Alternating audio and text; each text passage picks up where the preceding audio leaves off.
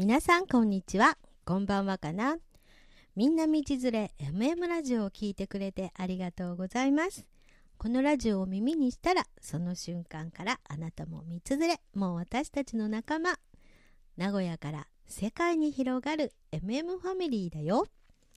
パーソナリティは出会った人を必ず伸ばす不思議ちゃんスーパーメリットアドバイザーあかりがお送りいたします。さあこの番組「聞き耳図書館」って言います。聞き耳図書館ってなーにっていうところで、えー、最近ですね読書離れって言われてますよね。でも本って本当は素晴らしいんです。そこのところを皆さんに伝えたくって作ったというこの番組です。しかもネットで買うんじゃなくって本屋さんに行ってほしいなって。そうするとそこにはその目的の本を買うまでにいろんな本があってそこには知識の宝庫みたいなものがあるからです。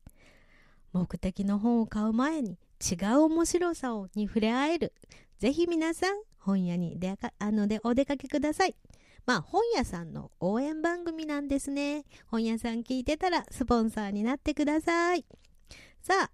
出会った人を必ず伸ばす不思議ちゃんスーパーメリットアドバイザーあかりがお送りする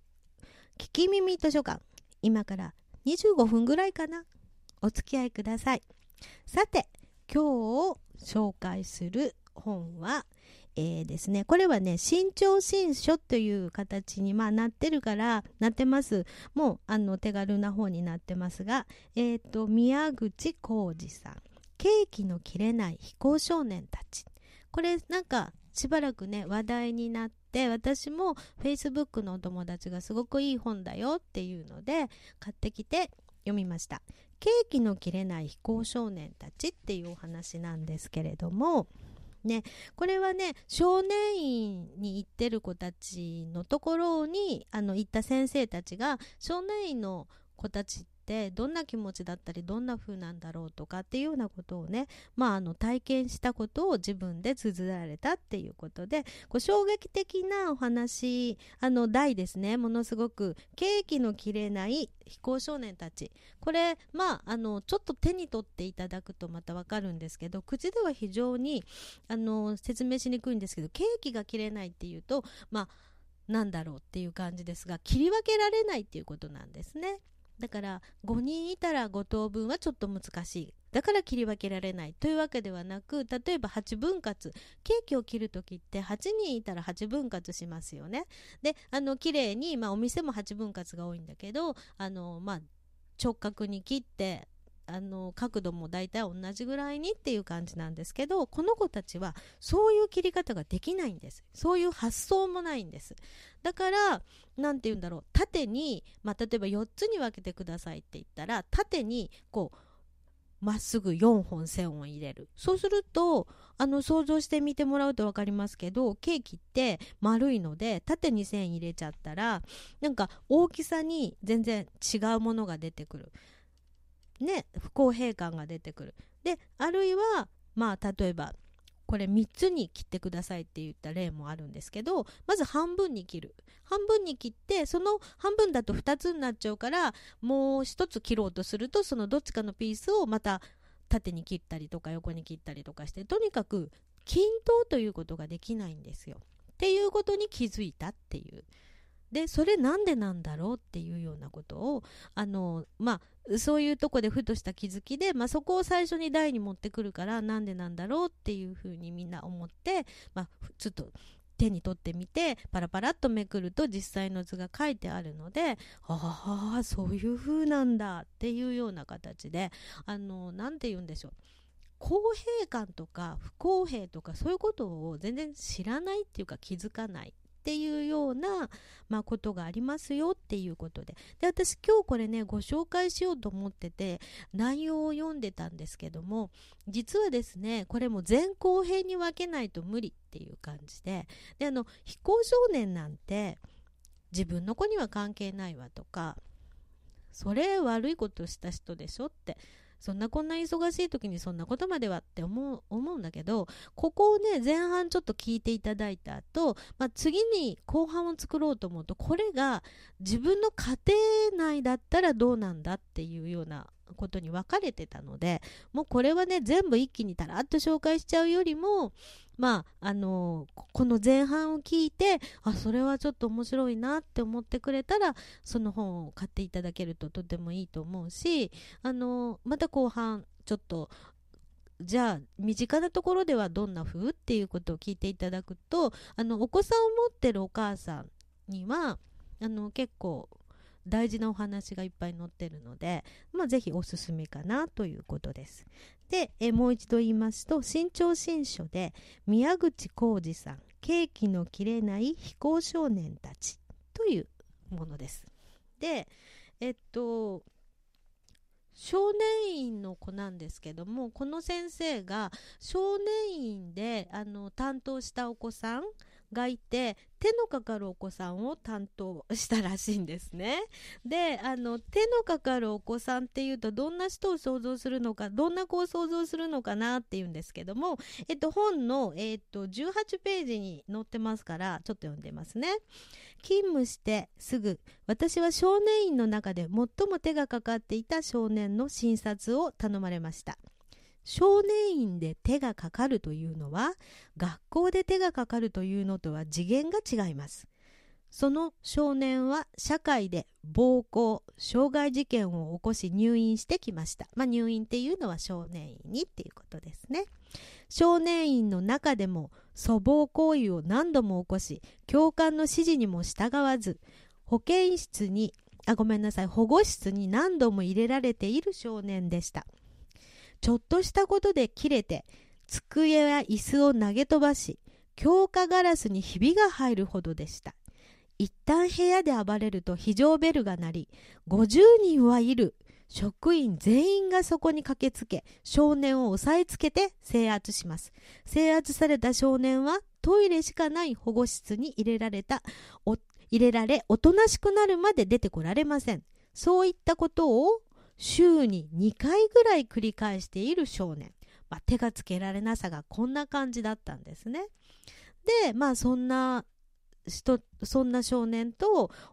診察してくださいっていうことでどんな風に暴れるのかなとかもう本当にドキドキしながら入っていったそうなんですね。そしたら実際に部屋に入ってきたのが小柄で痩せていておとなしそうな表情の無口な少年でしたということなんですね。だからこれどこにでもいる感じの青年っていうことに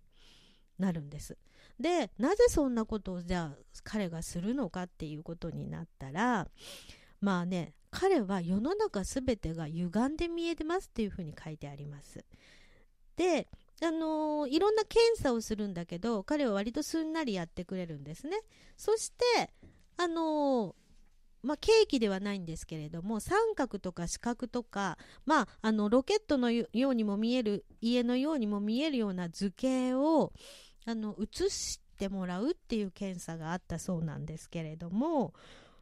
それが写せないっていうあのー、まあ、幼児さんなんかでもよくねこの形と同じ図形を、あのー、見なさいあの選んでねなんてあるんだけれども、あの全然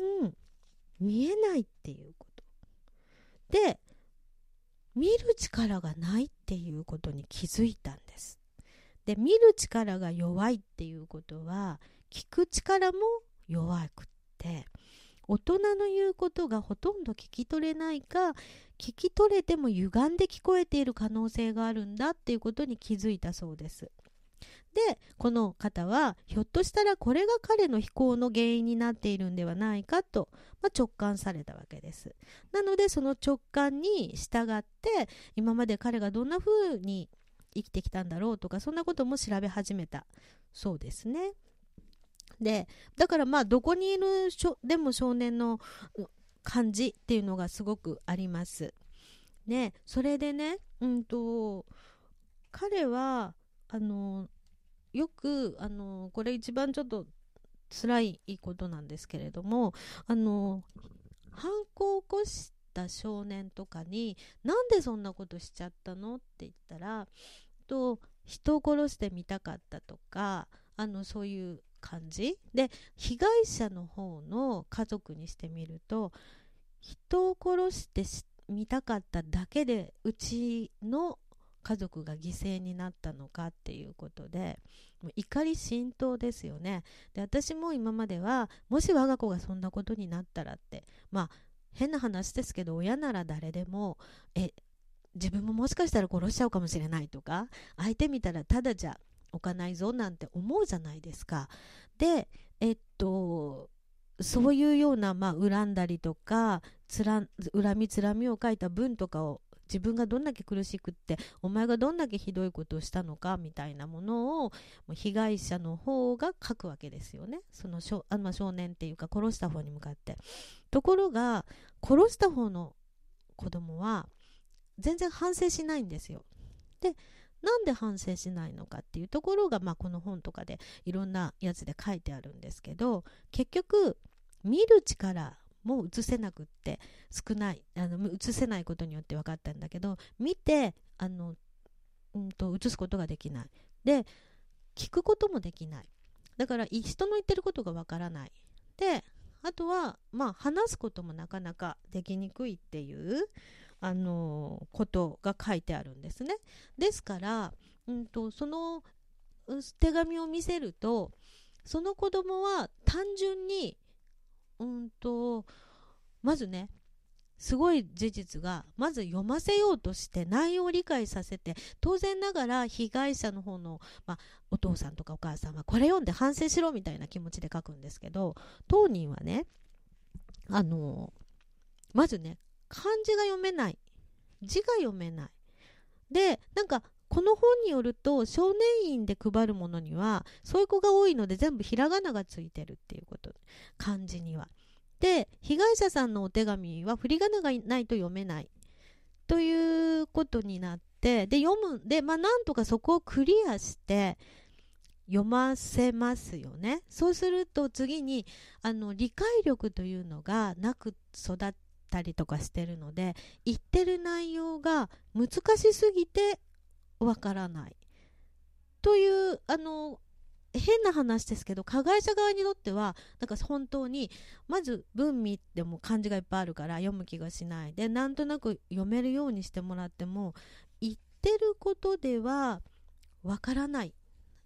わかんないからポカーンとしてでこういうことは悪いことなんだよって言われてそうなのかって思う。だからあの被害者側の家族からすると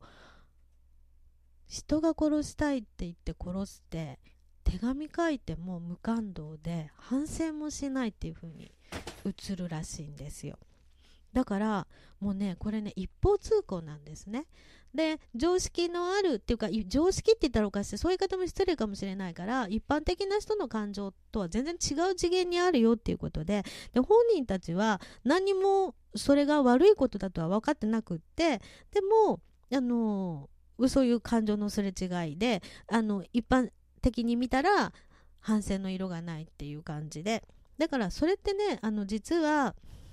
なんかいろんなとこで発信してるみたいでで結局あの小さいうち小学校4年ぐらいまではまあまあそういうのが抑えられるんだけど自我が目覚めてくると今度はもう体力もいろんなものもついていくとで特に小学校みたいに先生が親身になってくれてる環境外れると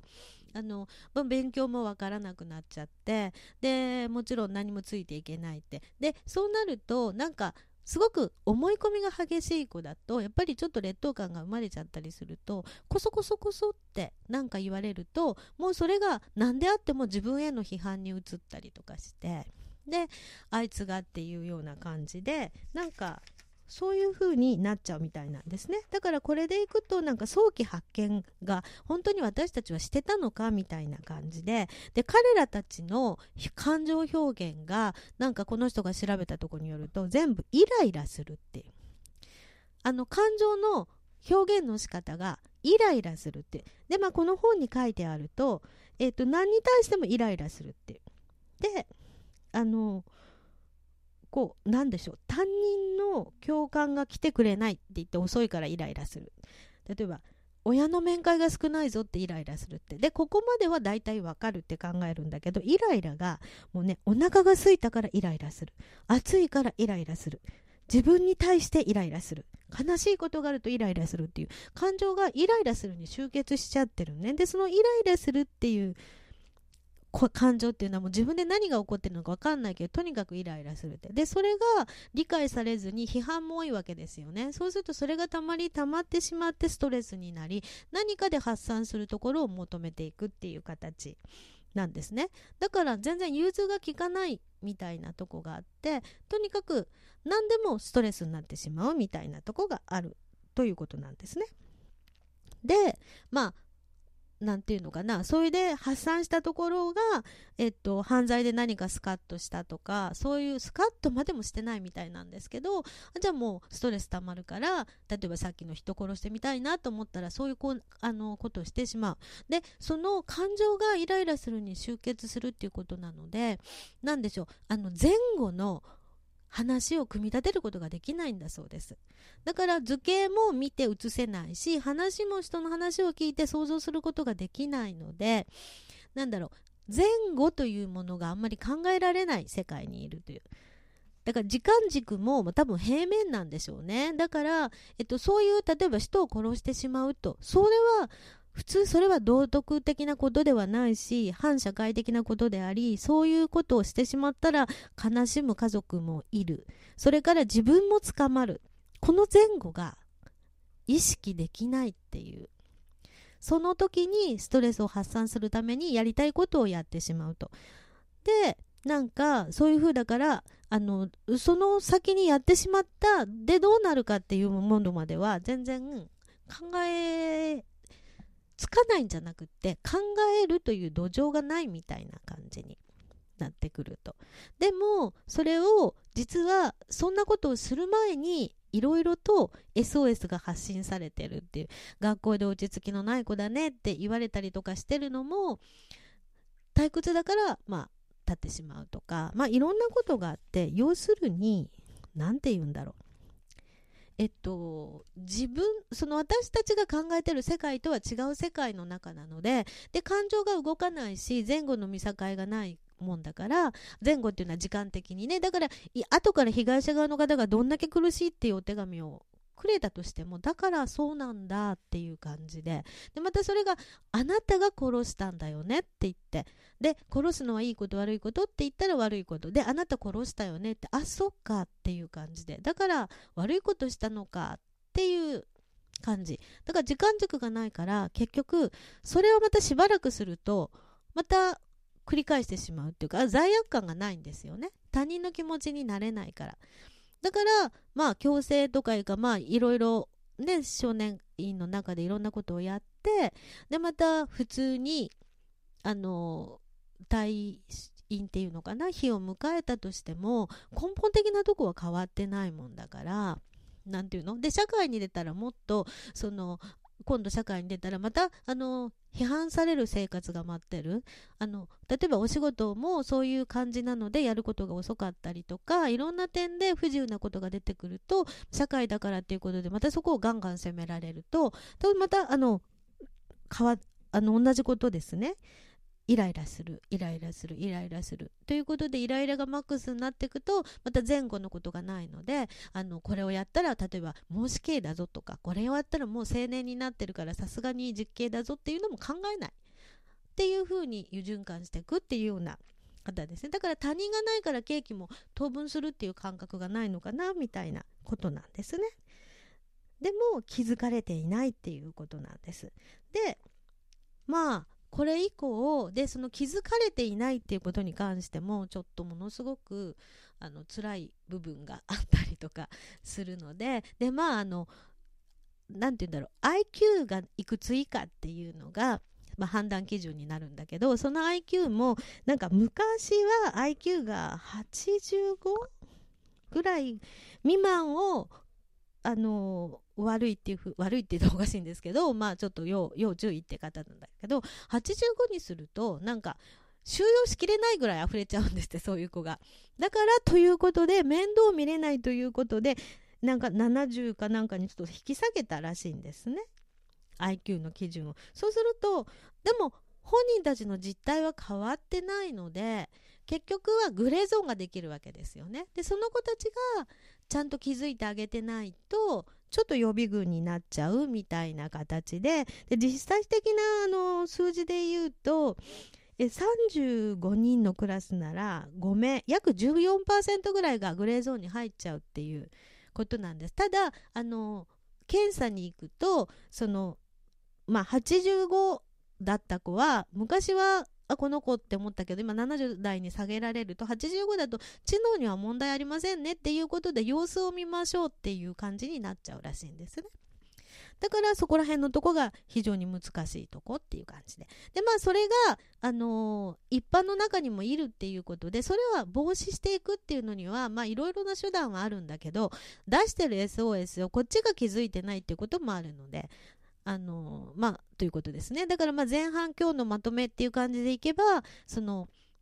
うん被害者側がどれだけ訴えても加害者側には、まあ、そういった感情が伝わらないっていう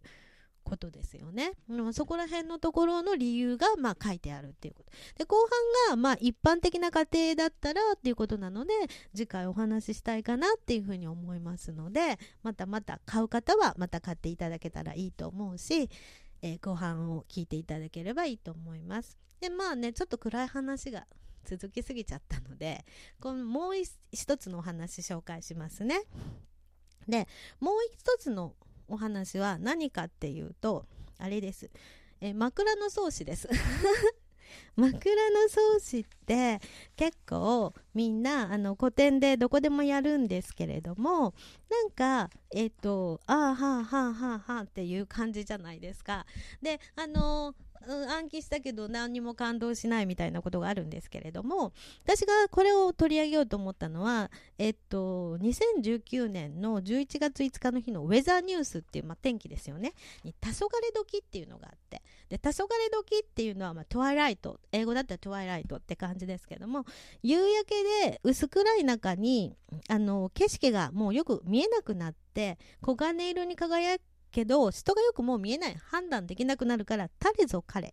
ていうのが黄昏ってなってそれでその黄昏のあのまあ黄色いとかっていう字使うのはその後からの当て字だっていう風にで夕暮れ時に使うって。あなんか古典って素敵だなとかって思っちゃったのでそれで今度枕草子いいかなと思って実は私塾をやってるんですけど枕草子あの清少納言ねあのすごく何ていうのちゃんと話すと感動してくれることが多いんですよ。なので、ちょっとそれを共有してもらえたらいいかなって思います。で、枕草子なんですけれども、あの、最初に、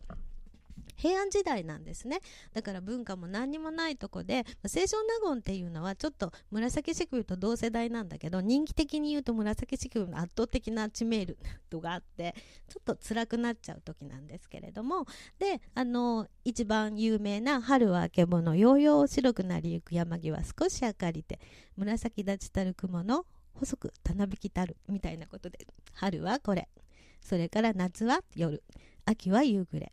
冬は早朝勤めてっていうやつですね。がいいってなってるんだけどこれそのまま読んじゃうと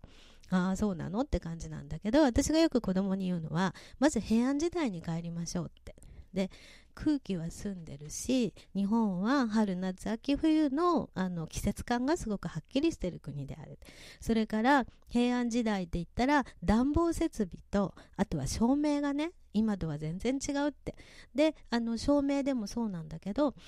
今だったらどの季節でも何でも関係なく明るくしたいと思えば明るくできる。でもこの時代はやっぱりあの夕暮れになれば何も見えなくなるし夜明けになれば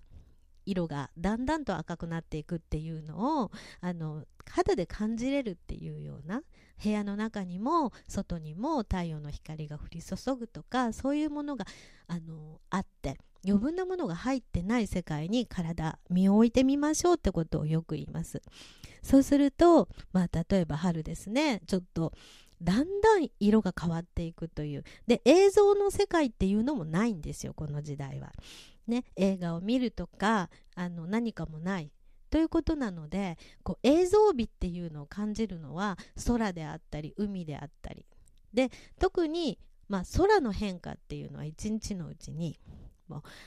オレンジになったり紫になったりっていうそういうのをあのそういうことで季節感とか色を感じるっていうことなので春がねちょっと暖かくなってこれ冬だったらそんな外に出れないよって寒いから。でも春になってすごい寒い冬暖房設備もないのにすごい冬からあのあのちょっと春になってきてちょっと外覗くかなっていう気分になった時になんか春がのがどんどんどんどん白くなっていくっていうかあ夜が明けていくっていうあったかくなっていくっていうあのそれにまあ雲の動きとか見た時にどんだけあもうすぐ春が来るんだなっていう楽しみっていうか嬉しさがあるんだろうみたいなそういう繊細なとこ感じ取ってよみたいな感じなんですね。で特に夏なんですけど夏は夜っていう。ね、であの私これ夜塾やってるんですけどこの絵をやるときに全部あの明かりを消すんですね。そうすると何にも見えないって。